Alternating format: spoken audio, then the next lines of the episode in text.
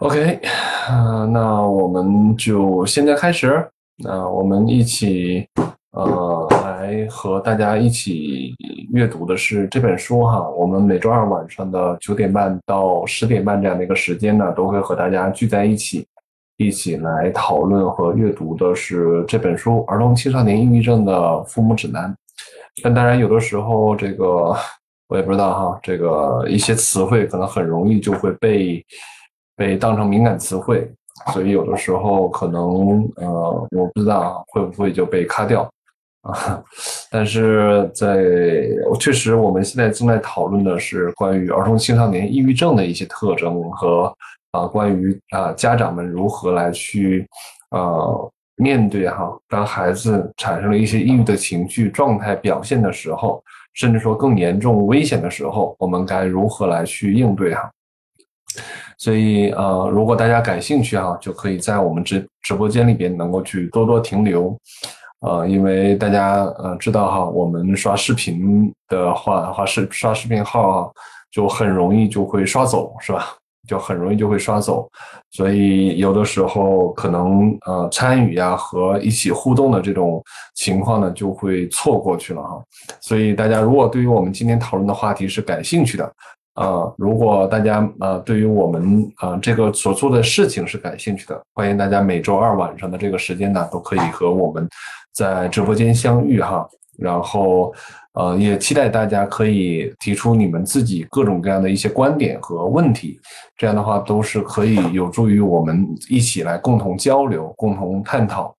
那在我们往期的这个经验过程当中，有更多的朋友能够加入哈和讨论。往往会带给我们很多生机，嗯，我们所讨论的话题都特别的接地气，和我们的呃朋友们一起哈，能够去更贴近于现实的一些讨论，就会变得非常非常的丰富，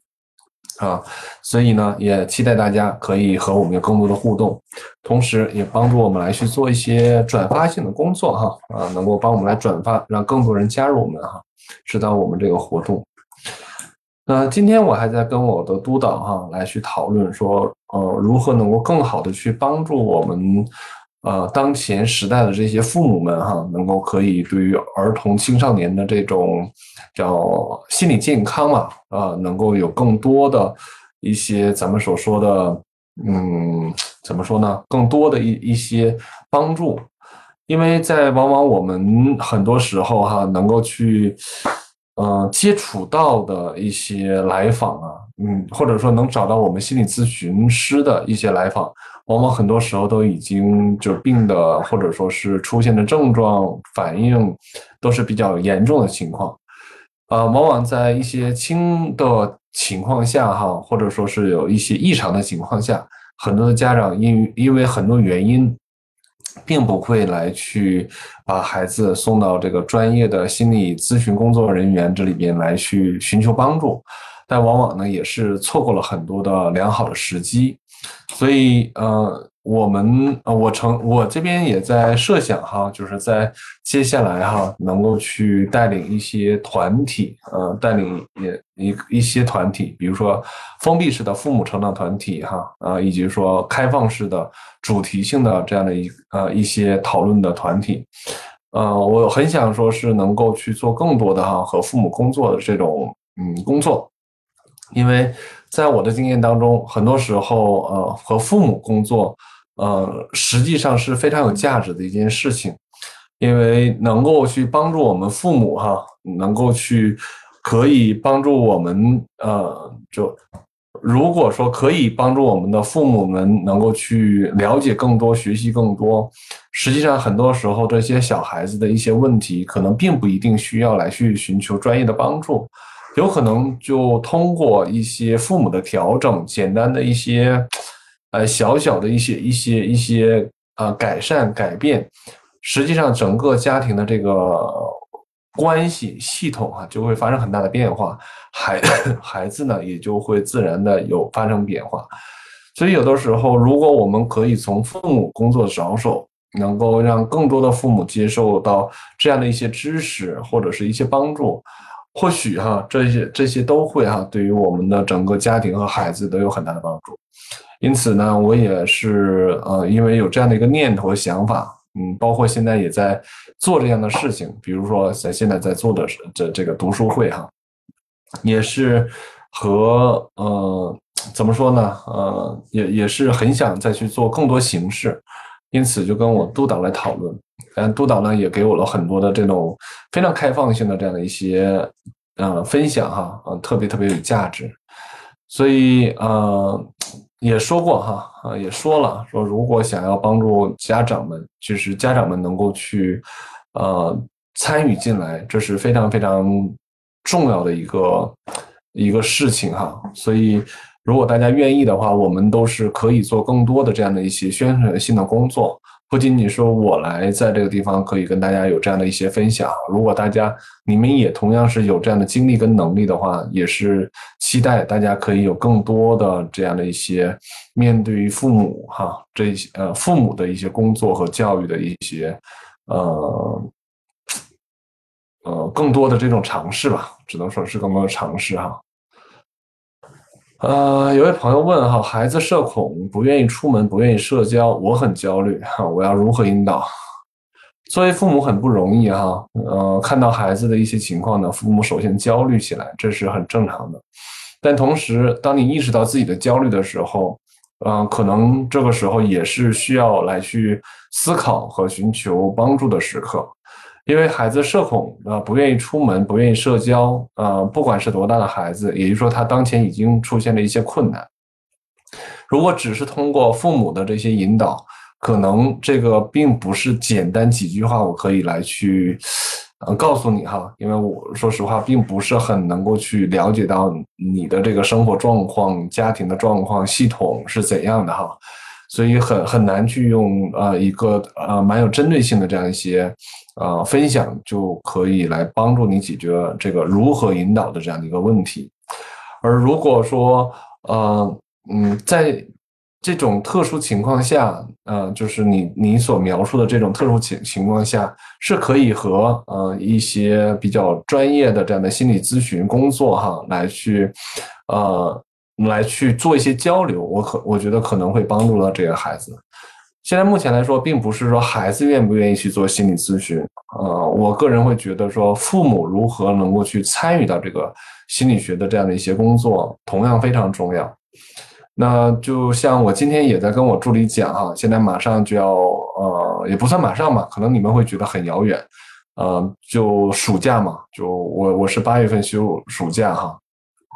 那么目前来说，呃，我相当于是马上就是六月一号了，到暑假前也就还有两个月，在这种情况下，我就不接受这种长程的心理学工、心理咨询工作了。而呃，儿童青少年的个案如果来找我的话，在这个阶段里边，我可能就不会再来见孩子了，而更多的在这两个月里边，非常时间有限的这样的一个时间里边，可能更多的是来见父母、见家长。而父母和家长在这个过程当中，我们可以更有针对性的来去探讨哈，就包括哈秀儿姐提到的说，孩子社恐，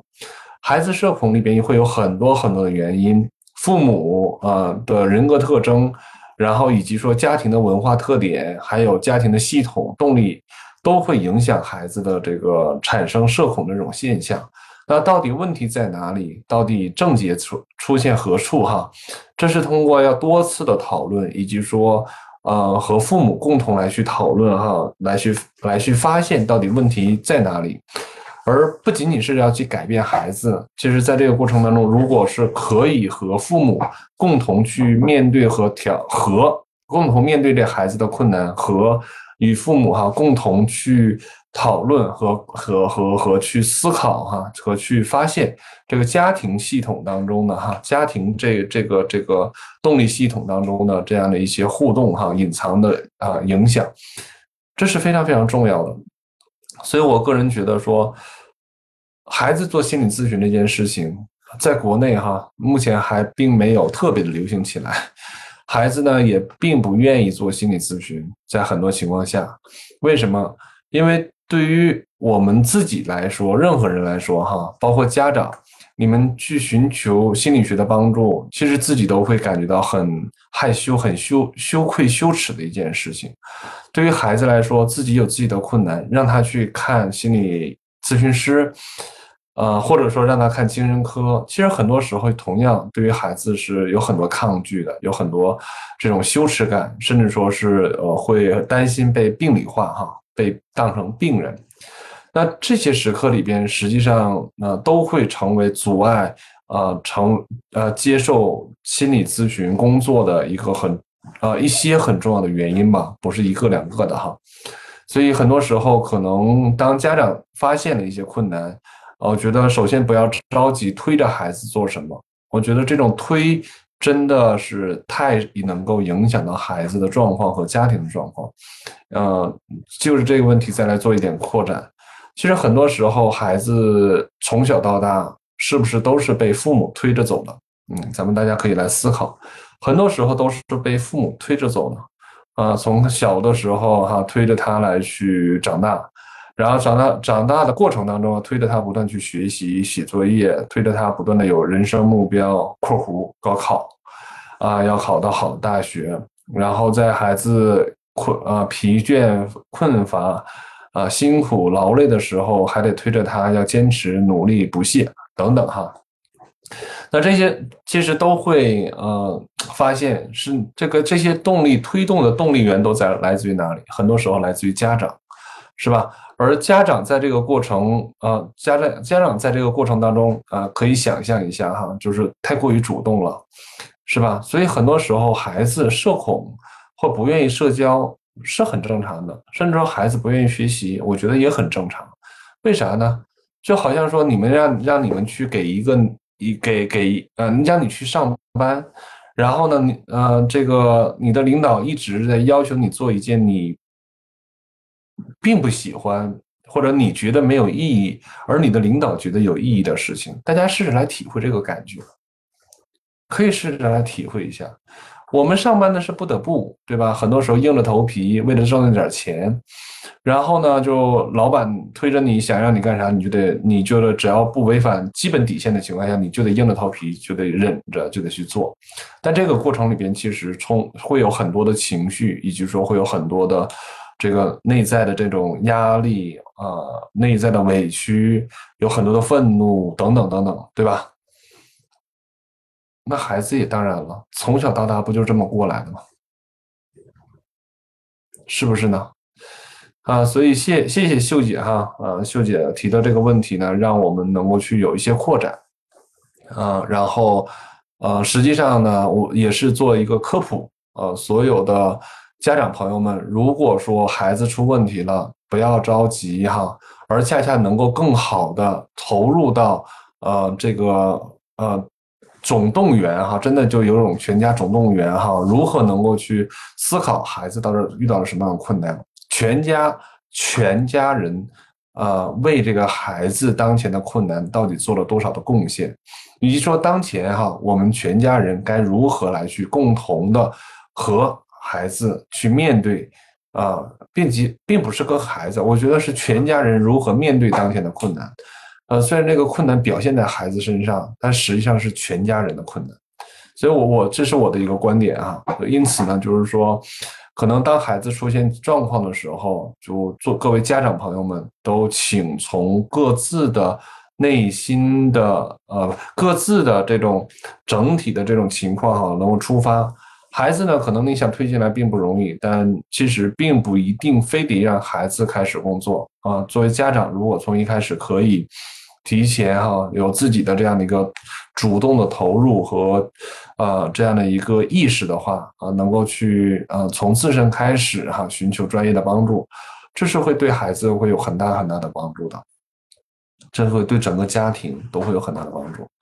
啊。所以就算是秀姐抛砖引玉吧，把我们今天的这样的一些内容哈能够抛出来，也很感谢哈，很感谢秀姐的参与啊。有人说好可惜哈，才发现这个都二十期了，没关系哈，可以加我们助理的这个，或者说在呃和光研究院这边，呃这边呢，你可以来看到这个屏幕的二维码，截个屏哈，截完屏之后了，然后去扫描，啊去识别，然后加我们助理的微信啊，就可以拉到一个父母群里边去。呃，其他的这个不管是呃抖音这边还是心理大白这边哈，大家可以记录一下，就是幺八零幺幺三五六八七五这个号哈，大家可以添加助理微信啊，然后可以加入到那个群，呃，我们会时不时的在群里边分享一些比较有价值的一些内容、文章、主题哈，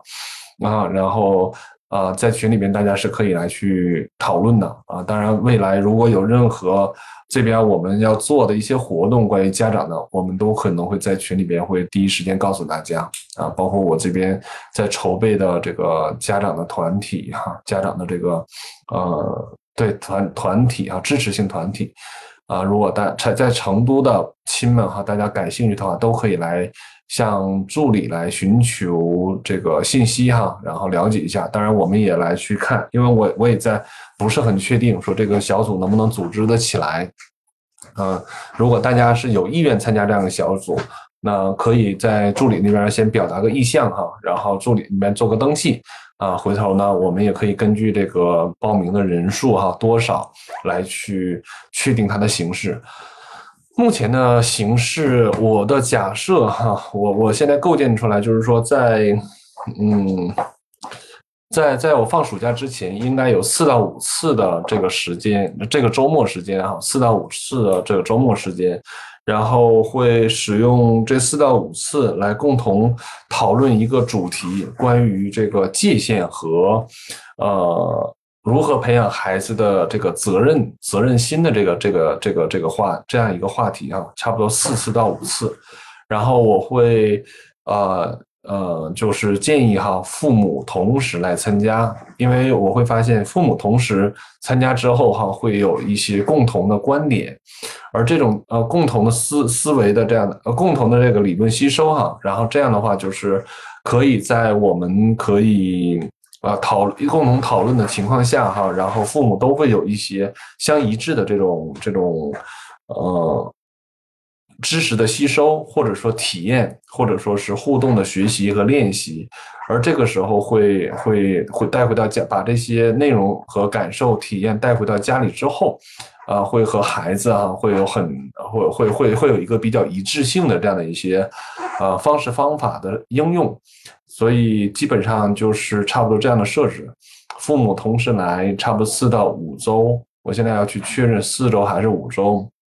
共同讨论一个话题。呃，一般是呃根据小组的大小不同来确定，呃这个里边的内就是说呃讨论的这个深度哈。呃呃，一般我现在想到的就是最高封顶是十组家庭，最高封顶哈。嗯，然后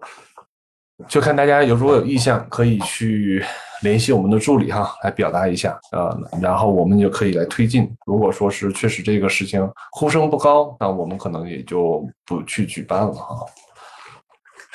呃，秀儿姐说很愿意去做改变，只是不知道如何去做。目前也在小城市，心理咨询这方面还比较欠缺。嗯，你可以这样的，如果做父母方面的指导的话，我倒觉得。都是成年人啊，父母共同，如果说是都有心哈做这件事情，可以来去约网络的这个儿童青少年，可以做家长指导的这样的咨询师，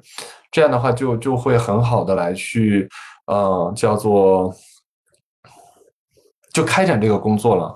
啊，因为不像是小孩子，我个人也是这样的经验哈，就是说小孩子的网络咨询不建议。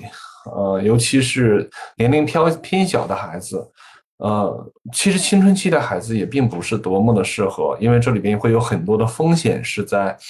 呃，怎么说是在这个网络上工作是没有办法来来做很好的把控的，并且在我过去的经验当中哈，有一些青少年本来就是退缩的，如果是用网络的方式来工作的话。他就更不需要这个出门了，是不是？哎，那就是更更更可以猫在自己的屋子里边哈，一打开那个视频，哎，那边就有个人，然后他他这个时候其实，呃，他自己也很混淆，到底是跟一个真人在互动，还是跟一个电脑哈，就像他打游戏一样哈，一个虚拟的人在在聊天儿。这个其实对于儿童青少年构建起来这种真实的连接感。嗯，还是很困难的。同时，对于这个孩子的风险评估也很难去把控，呃，所以小孩子的这一部分的工作，建议是在本地找咨询师，或者是说真的比较严重有必要的话，那就是到大城市，呃，一段时间哈，然后来去嗯接受心理咨询工作。啊，或者说比较好的医医院哈，是有这种啊团有团体有心理咨询或治疗，然后以及配合药物治疗啊，这样住一段时间院也是可以的。但家长工作的话，就相对比较呃开放容易一些哈，就是啊可以从网络上面来去寻找一些不错的资源，只要能约得上，哎，然后通过这种网络上的工作也是可以工作的。嗯，也是可以工作的哈。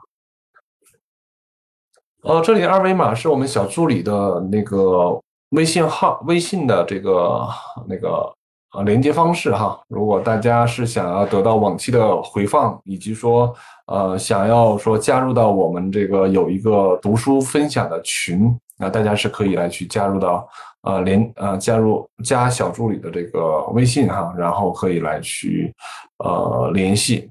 包括刚才我们也说了，是如果大家对于我即将要带领的这个父母团体哈，成都本地的哈，呃，感兴趣的，是可以可以跟小助理那边先先预预约一下吧，啊，然后包括这个了解一下情况哈，我就不反复的在这说了，啊，怎么识别不了啊？你可能需要截图，截完图之后哈，然后再扫。对对对，秀姐，谢谢谢谢秀姐加入我们粉丝团了，啊 啊，截图再扫，对。看看大家还有没有什么样的一些问题啊？比较实际上的啊问题，如果大家有呢，咱们就讨论大家所关心的话题；如果没有呢，咱们就继续阅读这本书哈。啊，我是比较灵活，不是以阅读书为目的哈，大家。更重要是和可以和大家更交流大家所关心的话题。这本书只是一个，呃呃媒体而已吧，只是个媒介而已哈。但当然我们可以持续的往前读。呃，成人咨询，我现在目前多数都是接儿童青少年的咨询哈。目前我嗯把这个临床，因为我本身我临床工作可安排的时间已经很少了。啊，然后我都会目前来说是给儿童青少年和家长方面的工作给到研究院啊时间里边，目前来说暂时不接成人的工作，嗯，因为现在的研究院来说这部分有点安排不开啊，儿童青少年的工作有点安排不开，所以我呃还是要去承担这部分的工作，所以很抱歉哈。但如果你想约成人咨询的话，我们研究院的还是还是有很多不错的优秀的咨询师哈。啊它分不同的这样的，根据不同的这个，呃，他们的临床背景啊，价位也会不一样。但都目前来说都是非就就我们所评估啊，接受进来的这些呃咨询师都是非常具有胜任力的。如果你想来做成人咨询的话，非常可以去。呃，来去约我们研究院的一些其他老师啊，谢谢你喜欢我哈。但其实我们研究院很多老师都非常非常的 nice 哈，非常非常的嗯，让人喜欢的，可以多了解一下。我们研究院选择的这些老师真的都非常非常优秀啊。嗯，一般费用多多少哈？我们研究院的整体定价要。相对来说偏低，我觉得哈，可能对于有一些呃朋友们可能会觉得高。我们是根据咨询师的这个呃他们的临床的这个小时数哈来去呃划，就是他的临床经验的，就是呃多少来去划分这个价格的。目前来说，从呃从四百块钱到八百块钱不等。就是基本上就这么这么，然后有一些特别呃经验多的，其实也就是八九百的那个样子一次哈，啊有长程的咨询，也有短程的咨询都有，有 CBT 的，也有精神动力学的，也有创伤的哈，这些都有。我们我们这边的呃咨询师的这个受训背景其实是蛮丰富的，呃，然后呃，对费用上来说的这个空间也是比较大啊，所以呃，大家可以根据自己的这个经济能够承受的能力来去选择咨询师哈，不要盲目的只是追寻说谁的价位高。我个人觉得选咨询师不是这么选的哈，选咨询师不要这么选，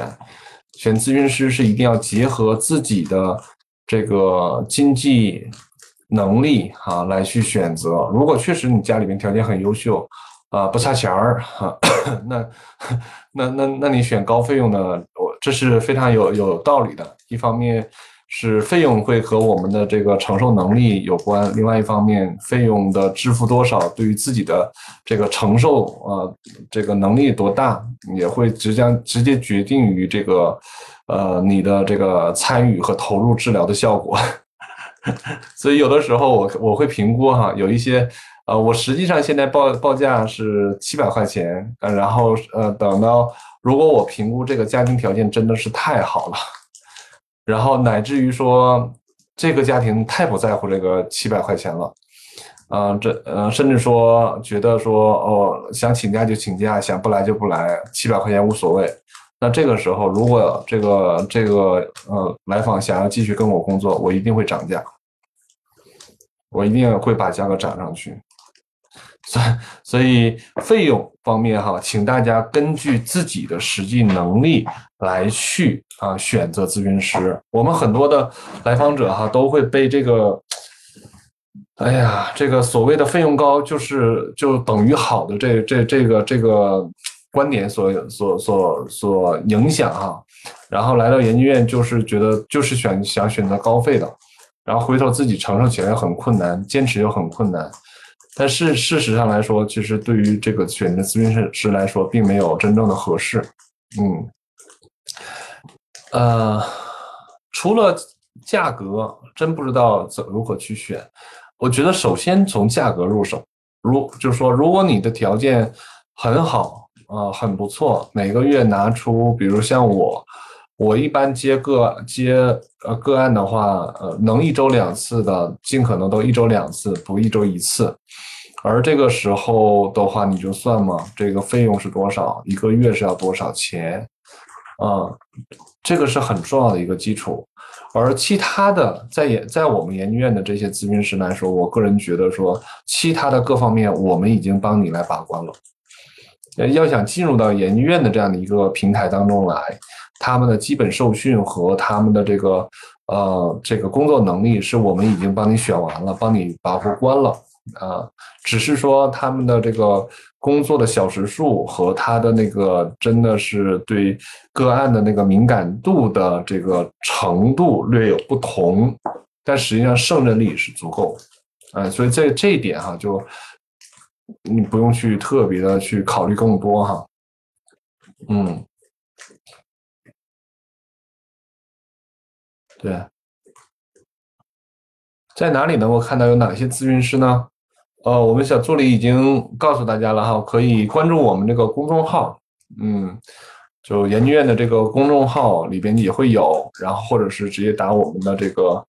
呃预约的这这个电话哈，预约的热线就可以了。嗯，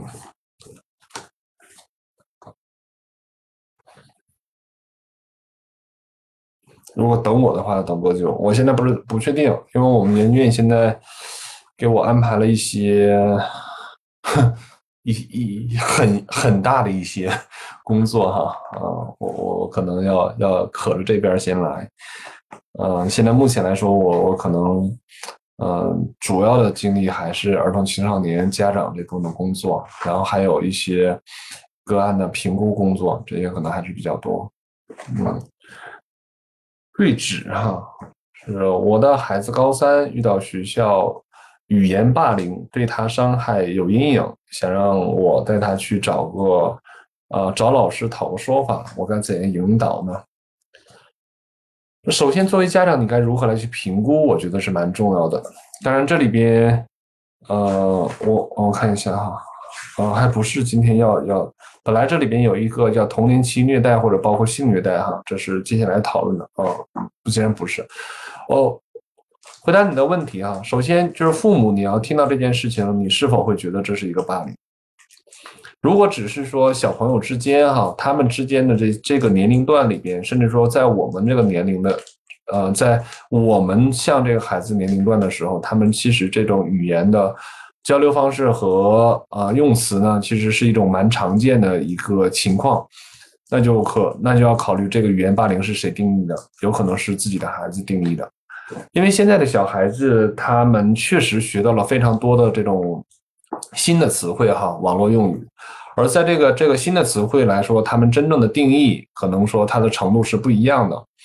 所以对于语言霸凌的这个问题哈，到底是他是否能够达到霸凌这个程度，以及说他认为的那个霸凌程度是怎样的？是否说，呃，别人说了一些语言哈，让他感觉非常的不能接受啊？这都这就已经构成他内心世界里的霸凌。那么这个可能并不是说是，呃，同学怎么了，而可能是我们的孩子怎么了。但如果说确实说是这这个霸凌这件事情不仅仅出现在你的孩子身上，而出现在了，呃，他们班里边或者是学校里边啊的更多人身上了哈，就是同一个这个施暴者哈。那么这个时候，那可能就会来去，呃，看他到底是是什么样的情况啊？一群男生给他起名叫肥牛哈，呃，然后喊他名字，那这个怎么说呢？就看呃，我我不知道这么说合不合适哈。就我想，我们在在学校的时候，都会有各种各样的被起外号的这样的一个情况哈，也有直接说的，也有嗯这种间接说的这种情况。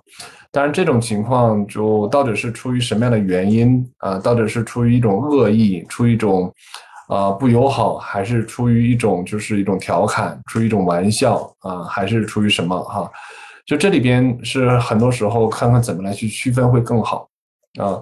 而这个时候，呃，对于孩子哈，我不知道在孩子的内心自尊上和他的自我意向上，就他自己对自己的这个评价上来说是怎样的。如果说是自己其实对这个这些别人怎么看他是非常非常敏感的，那别人呃可能这样来去称呼他，他也就会非常非常在意，因为仿佛这个“肥牛”这个词就像是一个贬低，非常非常贬低哈，对人的一种羞辱。但同时，啊，这里边如果说，其实，呃，一个孩子内在世界里边那个自尊和他的自我意向会，啊，比较高的话，可能这也就只是一个外号，嗯，他可能就并不会那么强烈的那种有伤自尊和愤怒的这种这种这种情绪哈。所以，嗯，当然了，如果这种情况是普遍普遍现象，这是几个特别个别的这个。这个男生哈，确实他们的这个个人品行来说并不好。然后他不仅仅是说给你家孩子起了这么一个外号哈，然后他可能也会对更多的学学生有更多的这种语言或者是肢体上的这样的一些呃不友好吧啊。这些，比如说他他的这些品行来说，出现是有一些问题的。那么，如果是这样的话，并且这种情况已经影响了你们家的孩子，呃，甚至说是身边的更多的孩子，那如果你觉得有必要的话，你是可以来去跟孩子一起去讨论，并且看看如何去去去面对。如果真的构成了那种咱所说法律意义上的霸凌的话，那甚至你也有必要来去。呃，从法律的角度，呃，来去哈，来去呃维权维护自己的孩子。但如果很多这些东西并不是很能够去说得清，可能我更建议说，从跟孩子有更多的交流，关注孩子的内心自尊，关注孩子内心里边的这种他对他的人际关系当中当中的敏感度。啊，还有说他的人际关系的这种能力哈，这些都是可以多值得来去关注的。然后以及跟孩跟你的孩子跟他的同龄人发生冲突的时候，他的他的解决能力啊，这些都可以来去可可以来去来去理解，来去关注哈啊。当然，他一定是他自己感受为恶意的，是故意的啊。就像我们自己去，如果是觉得是别人怎样的话。那是我们自己觉得的，对吧？那这个自己觉得是很多时候是有现实、真实的情况的存在，但同时也大家也知道，有很多是我们自己内心世界里边的构建，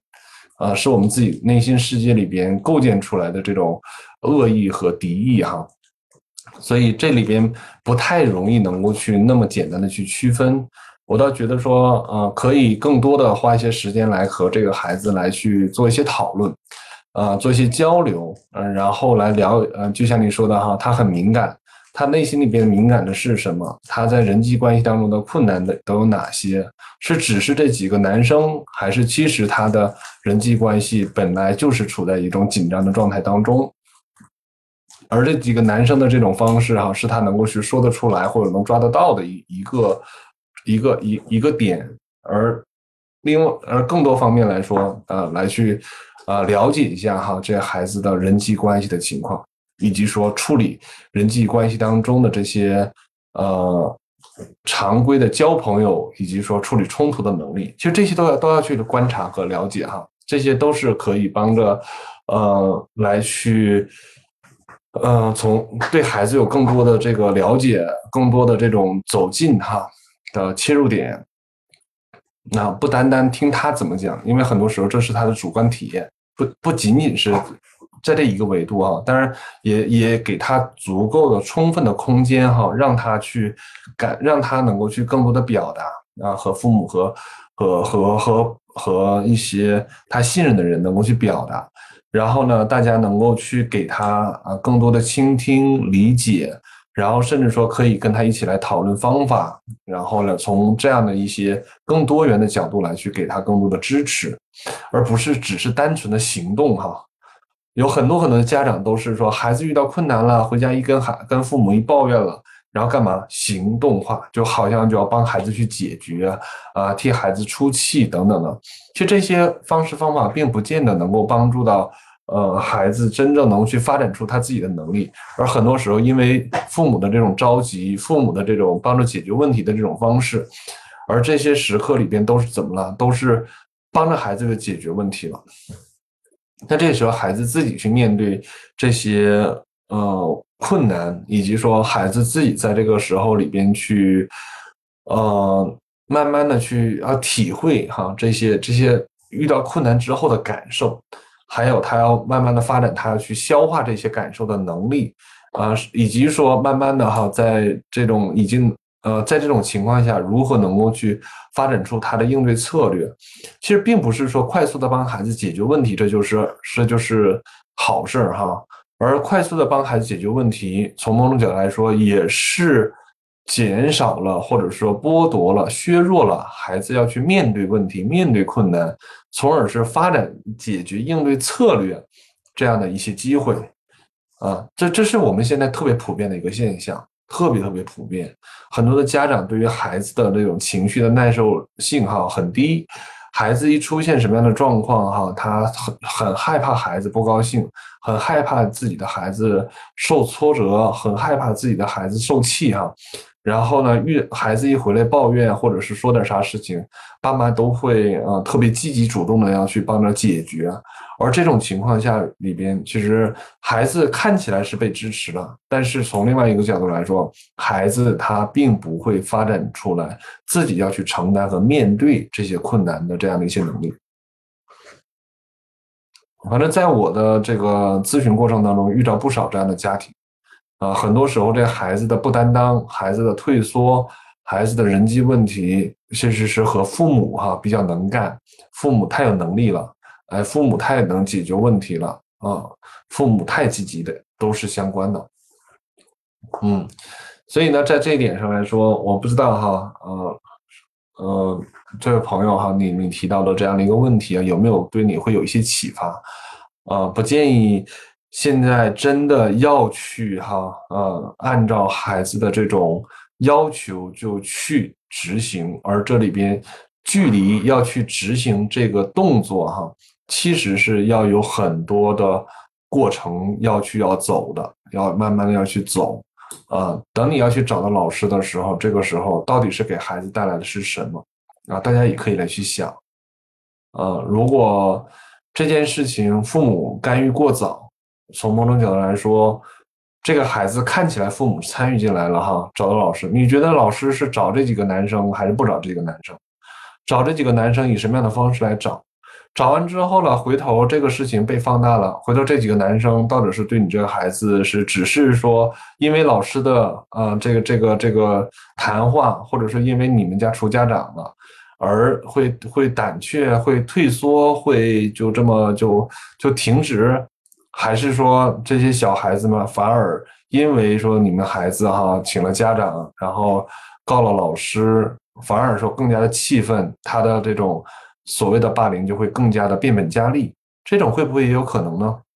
而这个孩子的这种，就你们家孩子的这种想要家长来去参与的方式，它并不是解决问题，而是让这个矛盾变得更加的激化。他所谓的这种霸凌会变得更加的严重，这也是有可能的哟。大家要考虑这里边呢，其实这种动力的带动哈和后果的，呃。可能性是是是很很微妙的啊，并不是单纯的我要去灭火就可以了，我把这火灭掉。你要考虑说，你到底是灭火，还是说你在拱火？你是降低了这里边这个问题哈，减少了这个问题的延续性，还是说又在这上面呃，就是叫什么叫做浇了把油，浇了把油。然后之后呢，呼啦啦的，不但说这个火没没被灭啊，结果是着得更旺了，伤害更大了。这个时候就就更可怕了。所以有的时候在这点上，谢谢，呃，谢谢睿智哈，呃，在这点上来说，请大家哈，呃，我觉得是很好的启发。以前我也没有这么多的思考，想到这儿的时候，我也会，呃，就。劝也好，请也好，请各位家长朋友们，你们想要去做孩子的干预工作的时候，一定要谨慎。啊，到底咱是，哎呀，是降低了还是增加了？嗯，哈，现在已经毕业了，所以才敢去找老师，那他去找干啥呀？那就可以看出来，这是你孩子内心里边不能放下的一个东西，是不是？是是他现在就是说毕业，因为毕业了之后反而回去看起来像是一个找后账或者是报复吗？啊，那这个到底它的意义跟价值是有多大的意义？其实它意义就显得不大了，对吧？他又能对那些毕业的学生又能怎样呢？其实也做不了什么东西，但反而这个地方呈现出来是什么？是我们自己的孩子内心里边没办法过这个坎儿，他自己的情绪出现了问题哈，他卡在那个地方。而都已经毕业了，这个事情他一直没有过得去，带给他的那种感受一直没有过得去。嗯，但同时从这样的一个迹象啊，我有个猜想，就是这个孩子的这个人际关系能力弱，其中一个原因是自己的人际互动带来的，就有可能他在人际互动过程当中会制造出来这种。会制造出来这种这种人际关系的紧张，会诱发别人来去欺负他，有可能有这样的一个隐藏的动力。那可以来去想象一下，在这个在我们自己的家庭当中，是否会有类似的这种情况？比如说父母会，呃，用父母或者是长辈哈，不不知道是谁，在孩子小的时候。会说话，言语上来说，还是有一些激烈，啊，然后，呃，让这个孩子内心里边，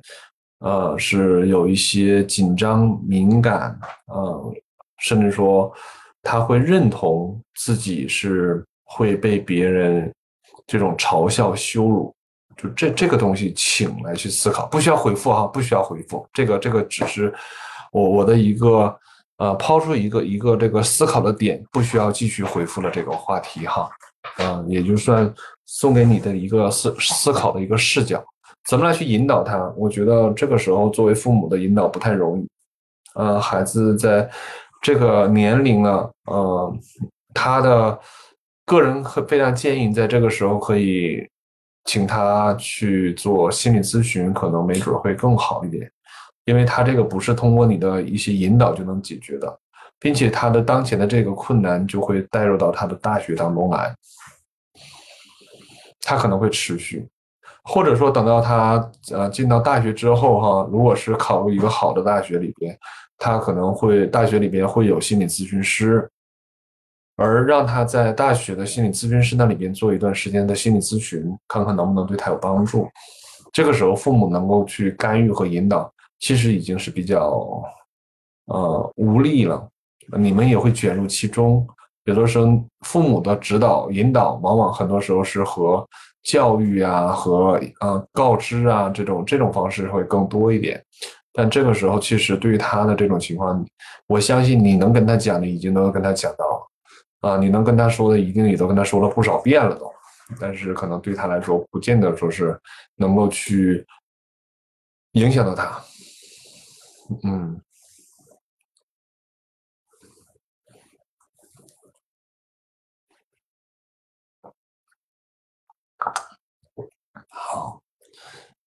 嗯，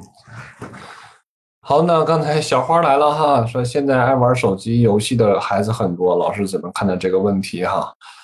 啊，睿智哈，不谢哈，不谢不谢，不客气不客气。我觉得你你提的这几个问题其实蛮好的，嗯，你你的这种感受哈，实际上我觉得是太多太多家庭的家长都在经历着。所以很感谢你，你能够去这么勇敢哈，有勇气把你的问题抛出来，而实际上借助你的问题，能够有这么多的这种延展性的这样的一些思考哈，哦，然后能够让更多人听到，这是非常非常有价值的啊，所以呃也很感谢你，呃，小花说哈，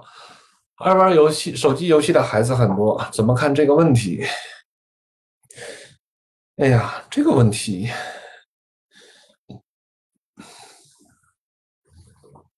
你的问题是啥？现在这个时代的孩子哈，他跟过去的时代有不太一样了。至少在七零八零呃九零那个年代里边，手机并不是多么的盛行哈。也就是说，游戏呢，顶多在那个时候，我我记得我小的时候，顶多有有的游戏机就叫小霸王哈。然后呢，小朋友也都是非常非常愿意去玩的，对吧？那个时候，嗯，也都会啊，在那哇哇打什么俄罗斯方块啊，还怎样的哈？那其实玩游戏是是孩子的天性，但是说爱玩手机游戏这个事情，我觉得这是一个很话很大的话题。嗯，首先第一个我能想到的话，我可能想的比较散。也可能想的不全，我就想到哪说到哪哈，就大家请见谅。如果你能想到更多，也请提醒。首先，第一个，咱说从常态的角度来讲，小孩子哈，请各位家长们来去思考，你们是在是多大的时候就让这小孩子开始玩手机游戏了？因为在很小，在我做婴儿观察的时候哈，在很小很小的小婴儿的那个时期里边，父母就开始玩手机了。在某种角度来说，我们作为成年人来说，是不是我们的手机就是一个很重要的一个游戏的这么一个东西？它是你可以跟外界联系，以及说你去消磨时间啊，以及说你可以独处哈，或者说是就是就是啊，就就是玩儿吧这么一个通道。所以手机成为了一个人的非常非常重要的一个部分啊。大人都把手机变成这样子，你说小孩玩手机怎么就出问题了呢？从这个维度来讲，我觉得在这 这个视角下来讲的话，孩子玩手机不见得是个问题，因为啥？因为当前这时代里边，手机是每个人内心里边一个不可或缺的一个很重要的一个一个一个日常品。但当然很有意思哈，孩子玩了就成了问题了。为什么呢？嗯，这是值得大家思考的。好，另外一个我会想到，我也会观察到一种现象。实际上，小孩子在小的时候，他可能会因为大人对手机感兴趣，他也会感兴趣。但另外一方面来说，啊，他实际上在这个过程里边是大人教会了孩子玩手机。为什么这样说？我不知道你们有没有去这样的经历过。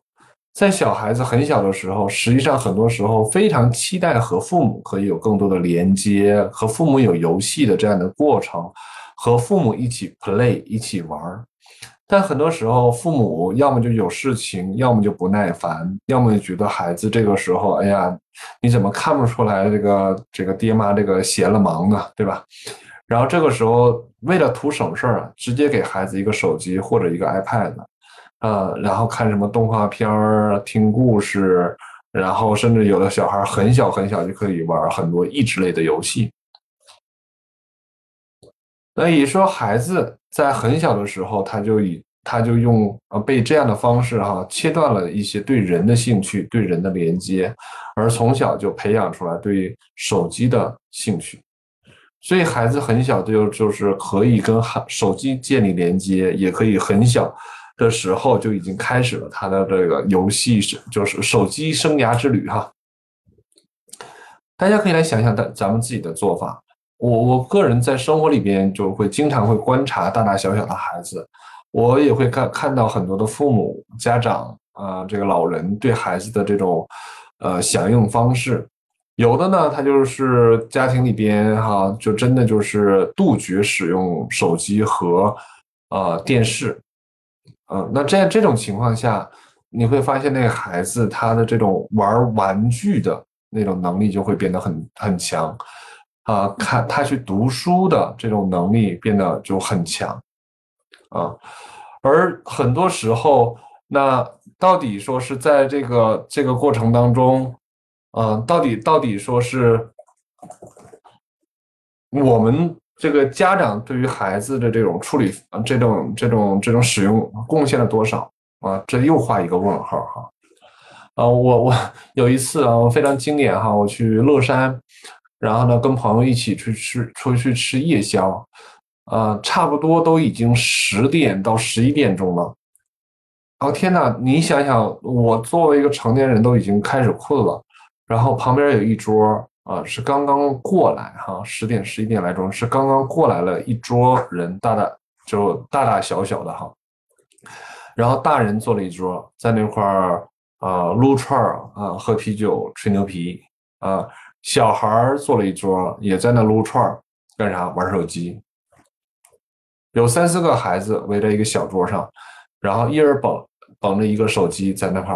玩的倍儿嗨，自玩自己己的哈。大人呢坐在一一个桌上聊的倍儿嗨，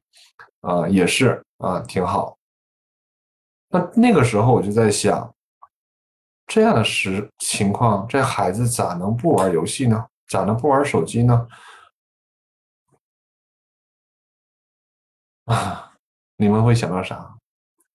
好，这是第二点。第三点，如果说啊，说往重了里说，在现在这时代里边去带孩子啊，其实很多时候在很小的时候啊，有没有发现孩子跟孩子玩的这个这个时候，其实变得少之又少了。啊，它不像我们过去的时期，以及说现在的农村里边哈，小孩子依然还是散养，他们会有很多的小朋友。啊，以及说，啊，他们这个爸爸妈妈在养这个小孩子的时候，也会，呃，有更多的时间的陪伴。那你会发现哈，他们这些小朋友，他对人的兴趣会变得比较多。而在我们现在大城市里边，爸爸妈妈很在孩子很小的时候就要去上班，对不对？用温尼科特理论来说，就在这个过程当中，可能会，呃，让孩子哈，并没有发展出来这个过渡客体。或者说是呃，能够很好的去顺利的哈和妈妈在一起，慢慢的能够去发展出来这样的一个这样的一个转移的过程，就是他内在世界里把很多的精力从妈妈身上转移到另外一个玩具玩偶，然后再转到其他的这个客体身上，而小孩子很多时候在这个时候他的情绪是是是他的依赖感是非常强的。而这个时候，哈，爸爸妈妈用一种方式，给了个手机听，呃，听听听听故事，看动画片儿，就把孩子给安抚了。但实际上并没有帮助孩子他继续发展他的这个人际的能力。而在这个过程当中，啊，这个手机就成为了一个安抚物，就像那个替就叫那个安慰奶嘴一样，它并不是真正的是帮助孩子成长，而是。在这个时候，他只是降低临时的降低了孩子的这个时候的一种关于分离之后离开妈妈妈之后的一种紧张跟恐惧。那你想想，这个东西它并不能帮助这个孩子哈更好的转向人际关系，而反而变成了一个持续性的一个依赖品。其实这一点也同样是非常重要。所以，请各位家长来去反思哈，我们是怎样培养孩子玩游戏的？像小花说哈，就是看他影响到学习了，不爱交际了，不爱出门等等吧，然后呢，就呃就就会觉得这是个事儿了。但这个时候就是症状已经出现了嘛？但实际上这是一个果，是不是？而前面的那个因，呃，实际上已经是很多年了。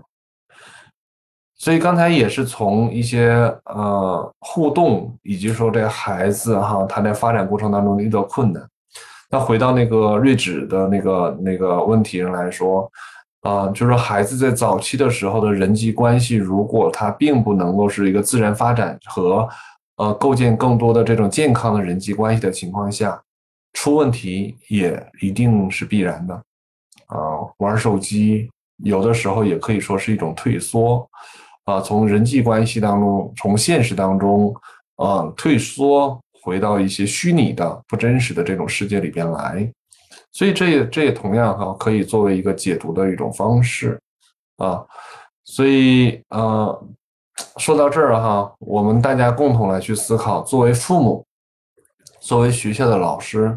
我们如何来去帮助孩子哈，能够去构建和发展内心当中的这些咱所说的这种自尊。以及说，呃，如何能够和孩子，呃，能够帮助他哈提提高他的人际社交能力啊，能够让他对人，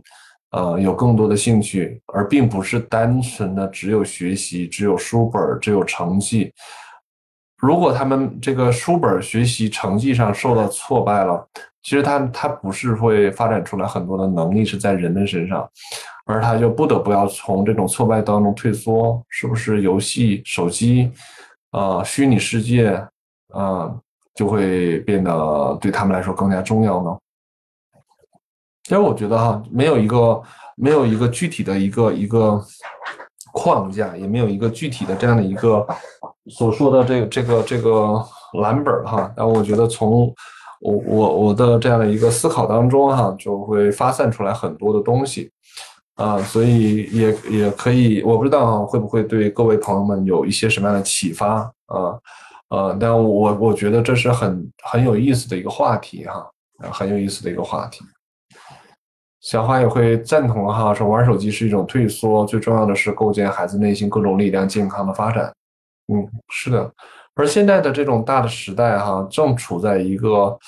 呃飞速发展跟转折的这样的一个不确定的时代。嗯，你看小小小这些小孩子，他们的这个面对于新的时代这样的一个转换，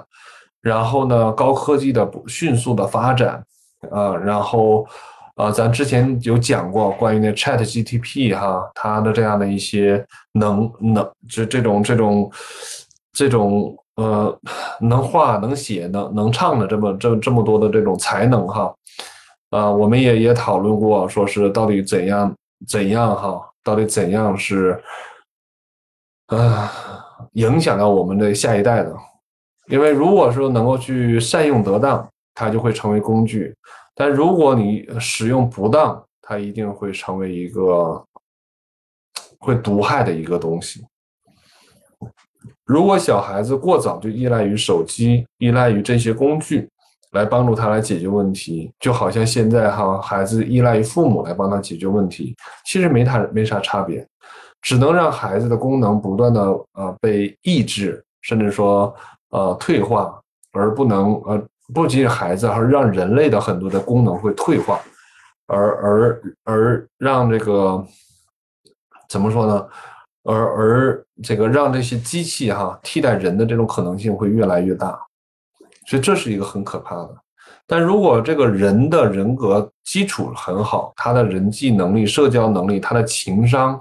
哎，他的他的使用工具和区分现实幻想，以及说能够寻找自身存在的这样的意义跟价值，如果说这样的一个心理健康的一个人，我觉得任何的诱惑摆到他面前，都会是呃，只是只是哈，他要去应对的一个方面而已，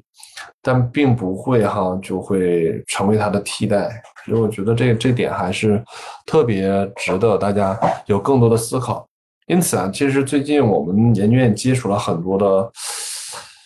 哎呀，接触很多的家长嘛，我然后包括一些新的儿童青少年来访，我我们最近都会有一种危机感，啊，真的有一种危机感，就真的现在这个小孩子啊，他们在面临的这个危机时代呀，然后家长啊，在这个时候的一些功能上的这样的一些不足。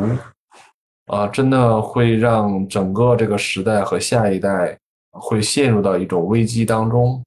所以这也是为什么我们要考虑哈，不断的要考虑一些不同通道哈，可以和父母们有更多见面的这样的一些机会，能够以不同的方式哈，能够去和父母有更多的交流，对于啊育儿啊，啊养育孩子啊，培养孩子的一些能力啊，啊这些。其实我们，嗯，就是希望通过各种各样的通道哈，来去，呃，有这样的一些见面的机会，然后希望可以，嗯，不要让这种局势过于啊快速的恶化哈。当然，我们能力很有限，所以再回到我们前面的邀请哈，说如果大家觉得这样的一些讨论对大家是有帮助的、有启发的。呃，如果大家觉得我们做这件事情非常有价值、有意义哈，我们的这个初心或者我们的担忧也是大家非常关心的，那欢迎大家是可以帮助我们更多的做宣传啊，甚至说参与到我们的这些活动当中来，然后呢，可以让更多的家长能够听到，啊，哪怕说是给他给大家一点点启发哈，我觉得都是我们这个在做这件事情的意义跟价值。所以，就邀请大家哈，可以和我们一起来去做这件事情